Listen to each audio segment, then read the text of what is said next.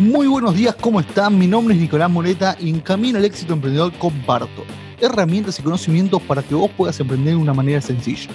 En el episodio de hoy voy a estar charlando con Nika de Everams, que va a estar contando acerca de su historia, del lanzamiento de su nuevo producto y del camino que transitaron para llegar al producto final. Comenzamos.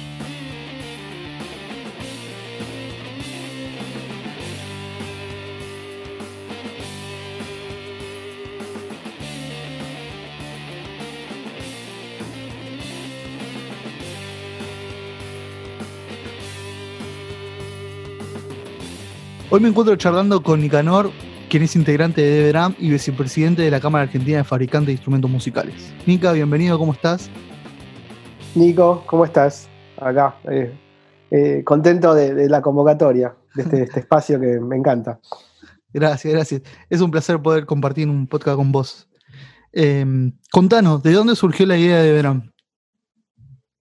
Bueno, mira, DBRAMS es eh, un proyecto que inició mi socio, Julián Berestecher, este, egresado de, del Cuba electrónico y el baterista. O sea, como súper literal, tipo egresado de la secundaria como, el, como técnico de electrónica y baterista, y él empezó a experimentar con, con las tecnologías de, de, de, baterías electrónicas allá por los finales de los 90. O sea que él fue muy precursor, muy, muy precursor y yo me lo cruzo ya en, entrado a los 2000 en la, en la Universidad de Buenos Aires, en la Facultad de Ingeniería. Ambos somos ingenieros industriales, pero bueno, en ese momento éramos estudiantes y, y ahí lo conozco. Y nada, bueno, digamos, establecimos así como una relación de, de, de, compañeros y de amistad. Y nada, también por mi perfil, yo también músico, bueno, de hecho nos, nos habíamos cruzado también en alguna casa de música, tipo así de casualidad, en ese momento que empezamos a cursar juntos, y me dijo que me, invitaba a su casa, me quería mostrar un par de cosas, entonces me, invitó en su casa en San Martín, en su garage, así súper literal, viste, como las historias de que los proyectos empiezan en un garage, bueno, literalmente en un garage tenía ahí como armado sus primeros prototipos y algunas cosas que ya empezaba a, hacer en, en serie también te digo, como muy precursor, laburando con BCT en esa época. Este, muy innovador. recontra, recontra. Y tipo, me mostró la batería y digo, uh, loco, esto para, no entiendo nada. Viste, o sea, realmente no entendía nada. Es como que me sorprendió mucho.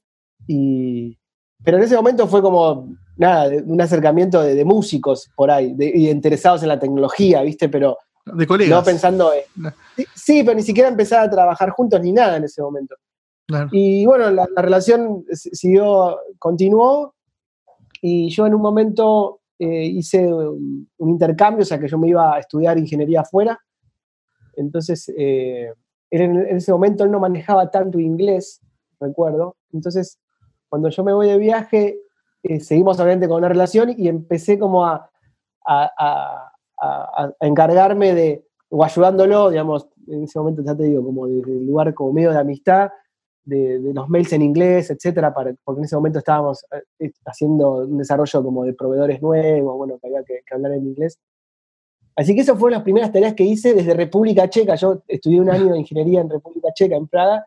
Desde allá que escribía unos mails en inglés para, para unos proveedores nuevos para The Drums. Y cuando volví, de hecho, bueno, durante el viaje me decía, che, cuando vuelvas, nada, podemos hacer algo juntos. y fue así que, que cuando volví, eh, ya ahí como que fue como más una charla más seriamente, decir, bueno, eh, eh, ¿qué hacemos? Ah, sí, hagamos este emprendimiento juntos. Él me ofreció como, como era una, una, etapa muy, muy, todavía muy prematura de, de lo que era de drums y nada, me recopé. Y ahí arranqué, y hasta, hasta el día de hoy. Son, viste, ya como, no sé, como 15 años más, no sé, tengo que hacer la cuenta, por ahí andará. Claro, buenísimo. Aparte fue, fue algo entre, entre colegas que no estaba pensado. Entre amigos, por decirlo así. Sí, sí, sí fluyó este, de una manera como muy linda y de hecho tenemos una relación, yo siempre la considero como una relación como muy exacta respecto a, porque ser socios tampoco es algo fácil, ¿viste? O sea, digo, me refiero, no es, no es fácil encontrar un socio para un proyecto, sobre todo que más de una década laburando juntos, entonces eh, tenés que tener una relación como muy, muy buena. eh, tiene que ser de una amistad exacta y una relación como de, socios exacta. Y, por suerte somos muy complementarios, él es muy capo en un montón de cosas y, yo en otras cosas me doy mania, así que como nos complementamos muy bien, como así como las personas que estamos como al frente, digamos, del proyecto. Y después a lo largo de los años, obviamente, se fueron sumando más personas, amigos y amigas al equipo, este, este, algunos que fueron, estuvieron un tiempo y se fue rotando, pero hay un equipo así como... Sí, sí, total. Sí. ¿Y cómo llegaste a la cámara? ¿Ya existía como tal en ese momento? No, bueno, justamente fue mm, una idea de él, de mi socio, o sea, que, fundar la cámara. Pero para contarte eso, te, te, rebobino un poquito, sí, sí. que fue cuando empezamos a, empezar a, establecer como estrategias como comerciales con respecto a DV Drums, nos empezamos a vincular con qué estaba sucediendo respecto a eventos, etc. En ese momento eh, había muchos eventos, las clínicas, viste, de bateristas, eh, que era un, conjunto de, músicos que daban sus workshops, clínicas, y se convocaban algunos fabricantes del, palo, ¿viste? De, baterías, baterías mudas, baterías acústicas, bueno. Entonces nos empezamos a meter en, en ese circuito. Por un momento era como muy intenso. O sea, te digo que casi que todos los fines de semana alguna clínica había, era como que fue un momento como de mucho auge de, ese formato. Y además el baterista, o sea, los bateristas, las bateristas, tienen como una, un rasgo como muy, muy interesante. Eh, lo digo porque yo en realidad no soy baterista. Toco la batería como, para, como, como un instrumento más, pero realmente yo no soy baterista. Eh, y me parece muy interesante porque los bateristas hacen comunidad, históricamente hicieron comunidad. Eh, entonces se, genera, se, generaba mucho ese tipo de eventos porque había mucha comunidad. O sea, que no se da, no, sé por qué no se da tanto con otros instrumentos, que sí se da, pero por, ahí, pero por ahí en menor medida, ¿viste? Como que es, es para estudiar psicológicamente. Por ahí es porque están medio escondidos, entonces tienen que, que unir para, para ser más visible. No sé cuál será la razón, estoy un poco bromeando, pero me parece como un rasgo muy interesante que, tuvieron o tienen los, bateristas. Y, y, bueno, como para no irme por las ramas, eh, eh, empezamos a participar de esos eventos y ahí empezamos a cruzarnos con otros fabricantes. Este, el caso de, Walter de Solidrams, el caso de, Marcelo de ZZ, el caso de Edu de, de Ecos. Nos empezamos a cruzar y, yo, eh, eh, francamente, en ese momento no tenía una concepción de trabajo colectivo aún. Estaba como aprendiendo, ¿viste? Era más mucho más chico y, recuerdo como, como, una epifanía, ¿viste? Charlas que tuve sobre todo con, con Walter de Solidrams, donde me cambiaron la forma de pensar como así radicalmente y positivamente y entender como al al, colega, al que estaba ahí exponiendo, no como una competencia, sino como un par. Y nada, se empezaron a generar como vínculos, este, nada, incluso hasta te digo, como de amistad, y entender que teníamos las mismas problemáticas, los mismos, bueno, los mismos problemas, las mismas inquietudes, y que tipo esto de juntarse era beneficioso para hacer ciertas movidas, etc. Entonces eso empezó como a generar una masa crítica, ¿viste? Y se dio también, curiosamente, esa unión entre fabricantes del rubro de, batería y percusión. Eso se transformó en reuniones, concretamente en una pizzería Imperio en Chacarita. Mm, eh, sí, literal, como reuniones como súper informales, pero diciendo, che, loco, ¿qué onda esto? Che, el proveedor tal, sí. Y empezar como a compartir información. Eh, y después en el 2010, por ahí, 2000, sí, 2010, 2011, Julian, o sea, mi socio, Julian Berestecher, dice, che, si hacemos una cámara, me acuerdo, me acuerdo patente el día que me dice, che, hacemos una cámara, y cuando me dijo, che, hacemos una cámara, pensé en, una cámara, no sé, una cámara de filmar, viste, como, como a él le encanta la cuestión como tecnológica y, y, es un inquieto, viste, al, principio dije, se parece como desarrollar ese producto, no sé, tipo, pero dije, bueno, vemos, la charla duró obviamente unos minutos hasta que me di cuenta que me estaba planteando que era una cámara de, unión de, fabricantes. Y digo, está buena la idea, está buena. Bueno, y él eh, fue como el, ideólogo y, fundador de la cámara, de hecho fue el primer presidente. y en esta cuestión que te decía, estas, reuniones como medio informales, como dijeron, bueno, ¿qué se tiene que hacer para, establecer una, cámara formalmente, con una personería jurídica, con un estatuto, etcétera? Entonces, la, primera comisión directiva fue como diciendo, bueno, ok, bueno, yo soy el presidente, o sea, mi socio, tal el vice, tal el, o sea, como que fue como muy así, viste, como, bueno, pongámonos este, roles dentro de una comisión directiva para poner esto en orden, como, o sea, como llevarlo esto a una, cuestión este, formal y legal. Así nació la Cámara. Y también estuvo acompañado por un tiempo, este, digamos, en ese momento, las ferias que, empezaron a, crecer también, puntos de encuentro como Muestra Música y otras ferias del palo, hicieron que esta cuestión de que se empezaron a acusar fabricantes empiece a ser este, también como no solo entre, entre fabricantes del mismo palo, ¿no? Digamos. Entonces, eh, no sé, lo conocimos, me acuerdo, a Igor de Winston, de amplificadores, a nuestro querido Magoo de, Vintage Electric, que también era como alguien que tenía la cabeza muy, muy, era un loquito lindo, eh, una cabeza muy abierta y también de, pensar de, forma colectiva, entonces él fue también muy importante en, la arenga de lo que fue el inicio de, de CAFIM, ¿no? de la cámara. Eh, eh, nada, bueno, todos los, digamos, los fabricantes que, iniciaron, me acuerdo de, Gerardo de Rexville Guitarras, este, nada, hay un montón de, de, los, que se empezaron a sumar desde el día cero. Y después una cámara, una vez que estuvo más constituida, bueno, obviamente empezó como a, hacer el espacio de, encuentro colectivo para diferentes emprendimientos ya de, todos los rubros de equipamiento musical, hasta el día de hoy, que bueno, es una cámara...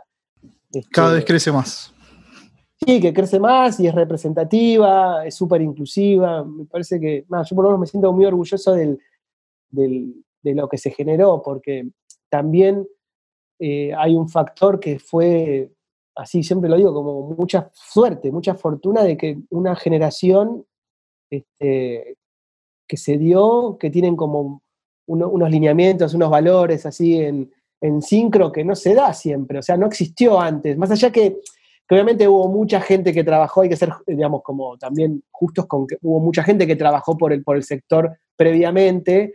La Asociación Argentina de Luthiers tiene mucha historia también, obviamente que eso no, no, no hay que dejarlo de lado, pero creo que lo que dio Cafín fue un aire nuevo respecto a esto de, de, compartir un espacio este, con una concepción de trabajo colectivo y colaborativo, que eso no existía antes. Y eso se dio mágicamente por una, sintonía, una, sincronía de un montón de personas. O sea, eso es un mérito colectivo. Es que es un tema muy particular. Cuando empezamos a emprender, es ver al que el otro, el que está al lado es una competencia. Es lo más normal, lo más común. Y por lo menos en mm. Café me di cuenta que lo colectivo es lo que fortalece el emprendimiento de cada uno. El trabajar todos juntos. Y el punto de vista tuyo ya lo es muy claro, pero ¿cómo te viste cuando empezó eso? Ya lo explicaste más o menos, pero ¿cómo transmitís eso a los emprendimientos que se están sumando a Gafim? Eh, bueno, bueno, nada, porque al, tener un contexto histórico como para, para analizar cualquier cosa en la vida, hace que todo tenga más argumento, ¿viste? O sea, no, no, eh, Cafim no sale de un día para el otro, hubo un encuentro, hubo, una, hubo cabezas que se pusieron a pensar en para dónde había que ir. Si bien fue como muy genuino y, muy, y fluyó de forma así como muy natural, este, realmente también hay mucho trabajo detrás de, poder generar un espacio como Cafim. Y eso está bueno que, viste, que contarlo, porque realmente es eso, o sea, cuando uno se acerca a un, a un espacio de trabajo colectivo, este, realmente tenés que estar preparado. O sea, no, no, no todos están preparados para, para entender que, que, cuando te acercás a un espacio colectivo, lo que tenés que hacer es vos colaborar. Y por ahí, al principio, por ahí no recibís nada. ¿Viste? Y esa, esa concepción no es fácil a veces de entenderla. Y, y, está bueno como ir cambiando chips. ¿Viste? A mí me encanta como que alguien que diga, che, mira, antes no pensaba así y ahora pienso de otra manera. Porque, digamos, creo que ese cambio es positivo, ¿no? Digamos, eh, porque es en fin, el, fin es un bien común, ¿viste? Un bien colectivo. Que es un poco lo que siento que a mí me pasó en, ese momento de, hacer. Pero te juro, pero literal, Nico, ¿eh? que yo, los primeros eventos miraba al lado con recelo, como diciendo, a ver qué está haciendo y lo miraba de reojo, viste, como... Es muy normal. Sí, viste, como es, normal, total, total, pero después cuando entendés lo otro decís, mira qué, qué boludo, ¿no? Como lo pensaba. A mí me pasa eso que cuando analizaba los por suerte el cambio fue como muy rápido, ¿no? Digamos, tipo, me habrá pasado un solo evento o dos. Ya el tercero ya tipo estábamos tomando este, eh, una birra todos juntos, cagando de risa y diciendo, che, qué bueno que estamos juntos y qué bueno que nos conocimos, ¿viste? Fue así como muy, muy, muy rápido eso. Este, pero recuerdo literal, ¿eh? ver tipo la batería, poner la batería muda de al lado, que hacía ecos, bueno, pues es una competencia mía y ahora Edu es un proveedor nuestro, es un amigazo, me encantan los productos que hace, tipo a las personas, a todas las personas se los recomiendo, viste como que eh, nada, hay, espacio para todos, ¿viste? Eso es lo bueno también entender. Hay espacio para todos. O sea, la competencia está en otro lado en tal caso, ¿viste? No, no acá. Claro, es compartir. Para mí, compartir el conocimiento hace que crezcan todos. Crecer todos al mismo tiempo. Eh, bueno. Eh, como, alguien, alguien, perdón, que alguien decía, es tipo, sube el, sube el agua, sube el corcho. Es así. Claro. ¿Viste? Sí, obvio. O sea que si sube el agua, subimos todos los corchos, ¿viste? Es como mejor para todos.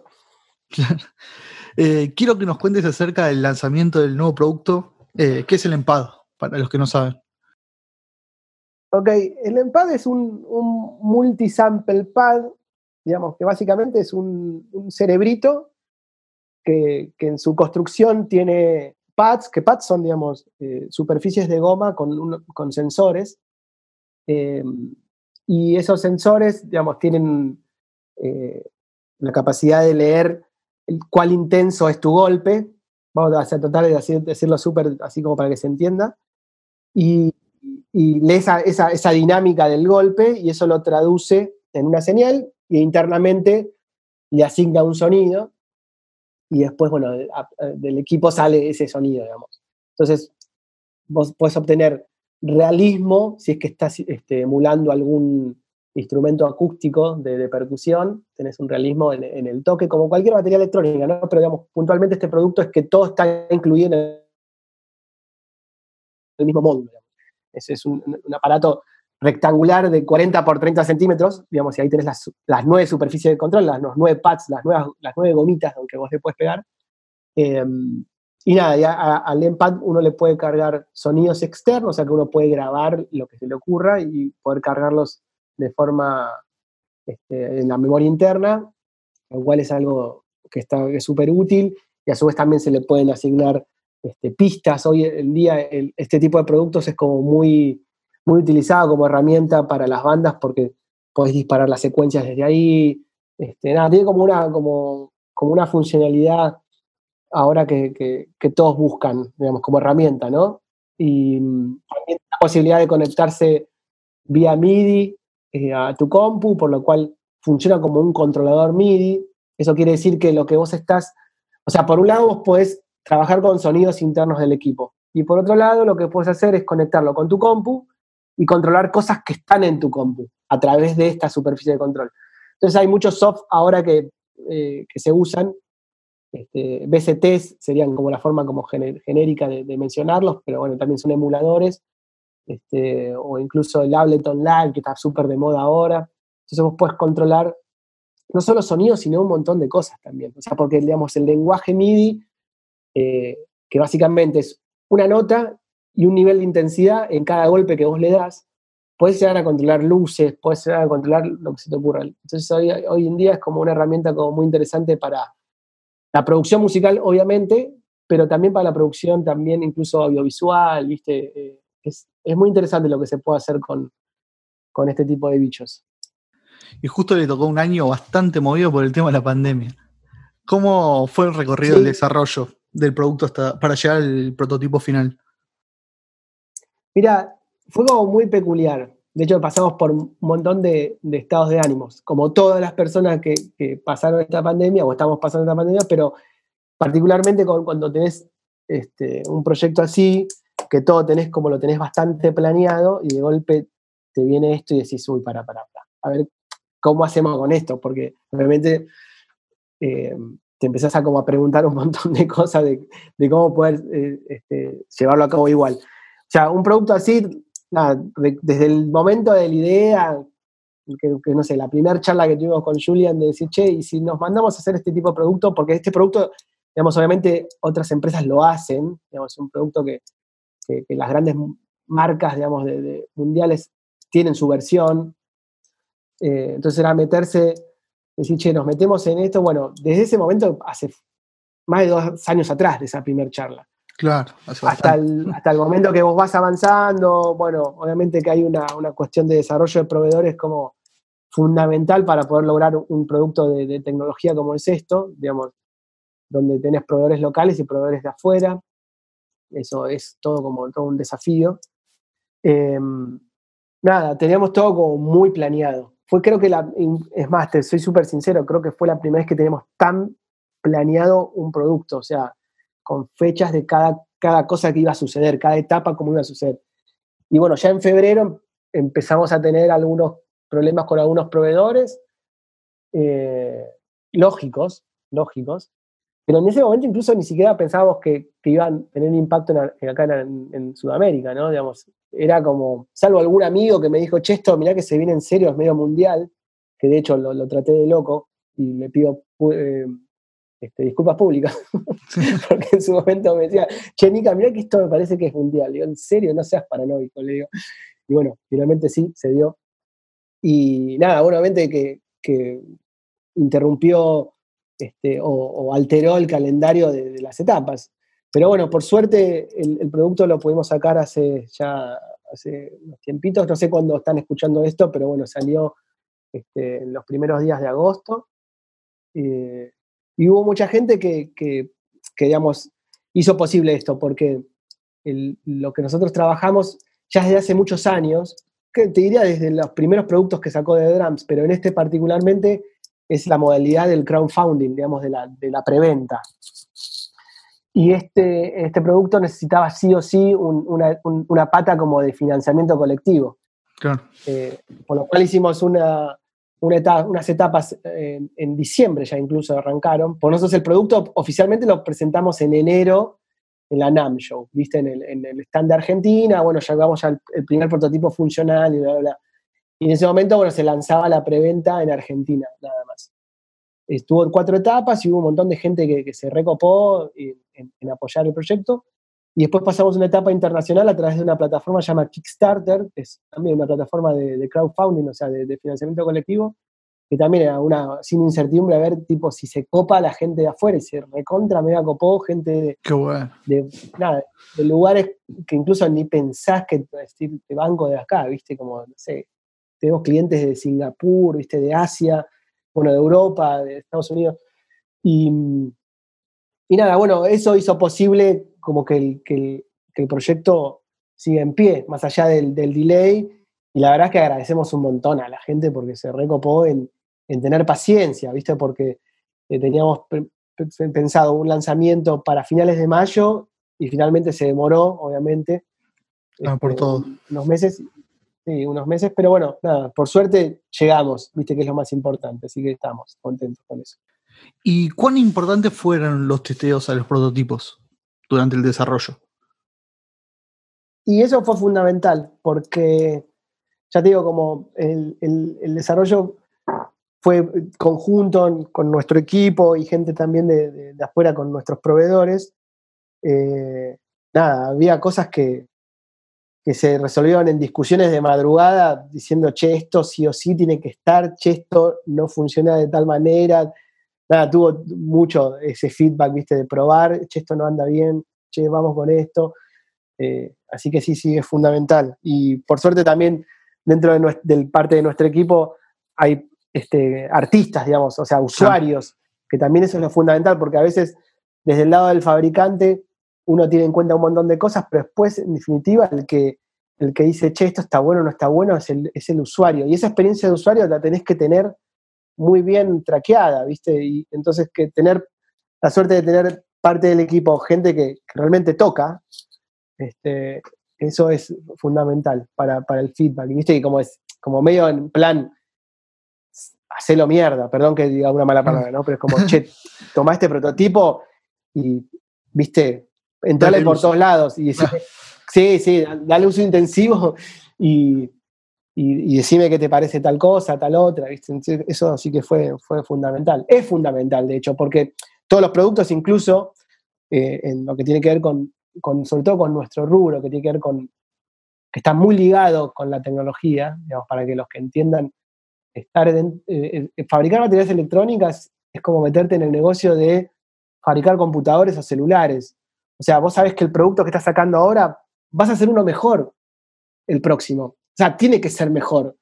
Entonces, por ende, digamos, llegar a, haber lanzado el EMPAD, por un lado es un alivio y es, un, y es como que te pone muy contento de, de, poder o sea, cumplir este, eh, un objetivo, pero ya estamos pensando en la nueva versión, ¿entendés? O sea, nunca descansás en ese sentido.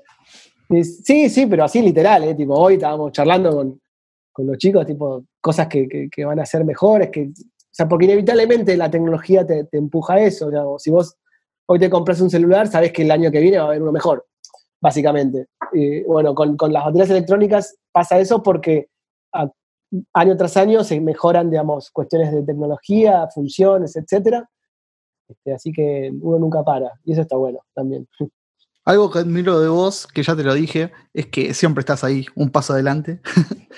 o buscando algo, algo nuevo, las novedades. Y algo que me sorprendió mucho fue el filtro que hicieron. ¿Nos querés contar un poquito para los que no lo vieron? Sí, sí a, mí personalmente tengo esa como tendencia de, tratar de estar, de ver qué es lo que está pasando y qué es lo que va a pasar. Es medio una adicción igual también, ojo, ¿eh? pero digamos, para, el lado positivo es que te, ponen en el lugar correcto, por lo general, este, anticipadamente. Entonces, en lo que tiene que ver con las redes sociales, eh, siempre fuimos como muy precursores en ese sentido. Recuerdo cuando, ya que te contaba antes, que, yo me fui a vivir afuera, y a República Checa, a estudiar ingeniería, recuerdo haber llegado y me decía, me dijeron, che, ¿tenés Facebook? Digo, no sé de qué me estás hablando, ¿viste? Tipo, no, no sabía, o sea, no existía Facebook, era 2007, Facebook se lanzaba ese año, ese año se lanzó Facebook, y mis compañeros de la Facultad de Ingeniería ya tenían algunos sus primeras cuentas de Facebook. Y, nada, bueno, me hice un Facebook para tener relación en esa red social nueva que, surgía. Y recuerdo haber hablado con Julian, che, está una red social que se llama Facebook, me parece que está buena. Y me acuerdo que David Drums tuvo Facebook cuando estaba mal visto que una empresa tenga una red social. O sea, realmente me acuerdo patente, digamos, que, que una empresa tenga Facebook era sinónimo de ser medio choto de como de, como de, no, de no calidad. Imagínate cómo cambió la cabeza, ¿no? Porque, pero literal me acuerdo de eso, ¿eh? como que no era serio. O sea, si una empresa tenía o establecía algún tipo de, de, relación comercial con sus clientes a través de Facebook, era bueno, ok, son medio hippies en ese momento. Bueno, entonces siempre estuvimos como muy pendientes de, ese tipo de comunicación y sobre todo como se dio estos últimos años a través de las redes sociales. Y para ir a responder tu pregunta, me, pareció como interesante que el lanzamiento de este producto tenga alguna, algún pie interesante en Instagram, diferente. Entonces se nos ocurrió hacer un, filtro que es básicamente una modelización 3D del producto, o sea que vos lo, digamos, aplicando digamos, lo que sería como la realidad aumentada. Entonces vos con tu cámara este, trasera, digamos, no con la cámara selfie, sino con la cámara que tiene el celular de atrás, reconoce una superficie plana ahí te genera este EMPAD, o sea, el producto nuestro, lo, lo podés fijar en una superficie plana y con el celular lo puedes ver de cualquier ángulo. Incluso tiene un hack que algunos se dieron cuenta de que si vos acercás el celular y traspasás la superficie, incluso podés, poner, podés ver el, adentro. El adentro está como. El modelo está como obviamente simplificado adentro, pero podés ver el conector adentro y cosas así. Este, poca gente se dio cuenta de eso. Lo voy a probar, ¿eh? Sí, sí, después probarlo porque, o sea, tenés que acercar y, como traspasar la superficie del, del, producto. Y, y, conocí ahí a una chica también, ahí por redes, tengo así amigas que, están como muy metidas en, lo que sería el mundo influencer. Y a través de, mi amiga vi una chica que estaba haciendo filtros. Y nada, se recopó en laburar en este proyecto. E incluso tipo, cuando yo pensaba en la realidad aumentada, lo pensé como para ver el producto y nada más. Y ella me dijo, che, ¿no te copa que le metamos sonidos? Digo, me vuelvo loco. hagámoslo. Entonces, tipo, nada, bueno, le metimos samplers al, al, a este modelo 3D. Entonces vos con el dedo tocas la pantalla y podés tocar. Es para jugar, digamos, obviamente, pero tiene tipo eh, nueve samples asignados que los, hizo Martín Sosa, que es parte del equipo también de DB. Y nada, para jugar está buenísimo. Y nada, hubo, muchas pruebas, o sea, hicimos como 10 pruebas, digamos, porque había que aumentar la superficie como para que el dedo pueda tocar los pads que son más finitos, nada, como un ida y vuelta, ida y vuelta, y, nada, hicimos un filtro que, entendemos que es el primer filtro de, por lo menos de la industria musical de acá Argentina, nadie hizo eso antes, así que lo, hicimos. O sea, nos podemos colar esa medallita, hicimos el primer filtro de, lanzamiento de, un producto de equipamiento musical. Sí, por lo menos yo no vi a nadie. Por ahora no vi a nadie todavía. Sí hubo, sí, hubo en otros rubros de la industria musical, porque de hecho, obviamente, eh, eh, la, idea surgió también de, ver qué estaba pasando en las redes, ¿no? Sí hay cosas interactivas para, jugar con cosas como con instrumentos, etc. Y después vi también lanzamientos de singles o de discos con algún ah, filtro. Pero de, equipamiento musical no, no vi nada, por lo cual, debo, la medalla la, colgamos. Después, si alguien viene y me dice que lo habían hecho antes, se la damos con mucho gusto, porque esto es colaborativo. Solo, la, medalla es casi a modo, de chiste. Eh, bueno, estamos llegando al final del episodio de hoy. Y antes de terminar, quería hacerte una última pregunta. Eh, para vos, ¿qué es el éxito? Qué buena pregunta. Está buenísima. Eh, me hubiese encantado como Viste, porque cuando te haces una pregunta buena es como que tenés la obligación de, tener una buena respuesta. No sé si la voy a tener, pero, pero básicamente creo que el éxito hay que correrse como de, como de, los clichés, ¿viste? Eh, como el cliché o la, por definición el éxito, ¿viste? Es como nada, tener lograr un objetivo o un reconocimiento, este, incluso a veces asociados un objetivo y un reconocimiento en simultáneo, etc. Pero ya en términos más generales de, vida, ¿viste? Me parece que, el éxito es, nada, poder hacer lo que uno tiene ganas. Y cuando digo uno, eh, también teniendo en cuenta eh, no la individualidad, sino la visión del otro también. Me parece que es como eso es fundamental. Este, como para no este, enfatizar la cuestión solo individual, sino como una realización como, como que incluya también a, al, par, ¿viste? Eso me parece que como, esos son como acciones exitosas, cuando, cuando uno logra algo que, quiere hacer y que ama, pero que también incluye, incluye o, influye positivamente también en, el otro, ¿viste? Eso me parece como que como fundamental. Y creo que eso, o sea, poder este, hacer lo que uno quiere, ¿viste? Lo, lo que uno ama, ¿viste? ¿viste? Que a veces cada uno tiene como su mambo que siente que, va por un camino y que medio que la, viste que sentís, che, yo vine la vida medio para hacer esto, viste que como ahí lo encontrás. Y bueno, y si lo puedes lograr, está buenísimo. Y también una cosa fundamental es ser muy consciente de, los privilegios que uno tiene. Eso también parece que está muy, es muy interesante cuando uno habla de éxito, ¿viste? Porque eh, uno tiene que estar consciente de que uno nace en un lugar de una forma muy azarosa y que le da es, esa situación, ese contexto, eh, ciertos privilegios. Y ser consciente de esos privilegios. No sentir culpa, pero sí trabajar bien en función de eso, ¿no? De los privilegios que cada uno de nosotros, Nico, tenemos, de que podemos estar hoy charlando en un, en un podcast sobre estas cosas y por ahí hay personas que no tienen acceso a cosas, entonces como que siempre estar consciente de eso, ¿viste? Como si, bueno, ok, nada, o sea, me tocó una, una buena baraja. Bueno, con esa buena baraja hacer lo mejor posible y eso me parece que es éxito. Genial. Estoy muy contento de poder charlar con vos, en serio. Eh, eh, muchas gracias. Yo siempre te lo digo, siempre te lo digo, eh. me, me, mm. copa tu, tu, tu, persona, tu perfil, nada, como que nos conocimos gracias a Cafim y, y doy, doy, gracias al destino y que nos cruzamos. Digo lo mismo. Muchas gracias, Nico, por tu tiempo y espero que nos encontremos en otro podcast. Totalmente. Bueno, un abrazo. Gracias. Bueno chicos, llegamos al final del episodio de hoy. Si tienen alguna duda o pregunta que quieren que conteste en los siguientes episodios, no duden en mandármela. Esto fue Camino al Éxito Emprendedor. Hasta la próxima. Chao.